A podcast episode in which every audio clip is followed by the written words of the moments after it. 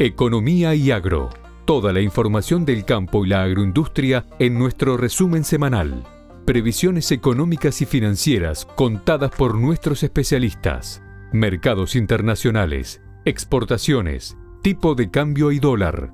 Previsiones económicas y financieras. Porque para tomar decisiones correctas necesitas información actualizada.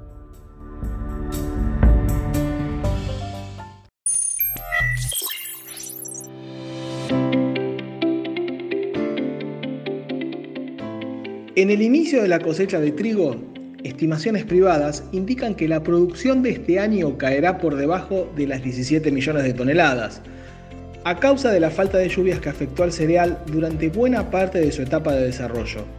La recolección de este cultivo empezó en el norte argentino y hasta el momento los rindes promedio no superan los 1.000 kilos por hectárea, cifra que se ubica muy por debajo del promedio nacional para este cultivo. De acuerdo a la Bolsa de Cereales de Buenos Aires, el volumen final de trigo será de 16,8 millones de toneladas, que representa un recorte de 700.000 toneladas con respecto al informe de la semana pasada. De cumplirse estos pronósticos, el trigo cortará una racha de cuatro campañas en donde la producción promedió las 19 millones de toneladas. Esta baja en las estimaciones genera interrogantes sobre qué ocurrirá con el ingreso de divisas y la provisión de materia prima para la molinería local. En 2019, esta cadena de valor exportó 11,3 millones de toneladas de granos por 2.500 millones de dólares, de acuerdo a datos oficiales.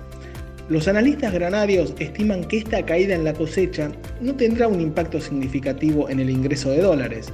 En este sentido, calculan que hasta el momento se encuentran comprometidas unas 10 millones y medio de toneladas para la exportación, por lo que el ajuste en volumen no será demasiado significativo. El otro punto es el precio internacional del trigo, que viene en franco ascenso y según estimaron estos analistas podría compensar caídas en el tonelaje. Un dato a tener en cuenta es que en diciembre el cereal se comercializaba en 160 dólares la tonelada y en la actualidad los negocios alcanzan los 200 dólares por tonelada.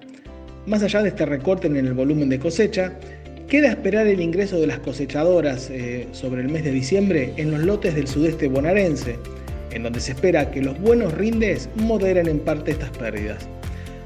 En relación al abastecimiento de trigo para la fabricación de harina, fuentes del sector triguero confirmaron que con este volumen de cosecha proyectado no se generarán tensiones entre molinería y exportación.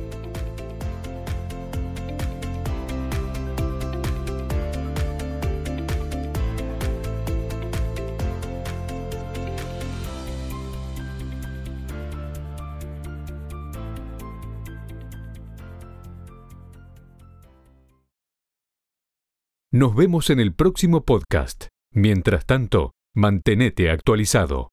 Lee baenegocios.com. La información económica, financiera y política contada por especialistas.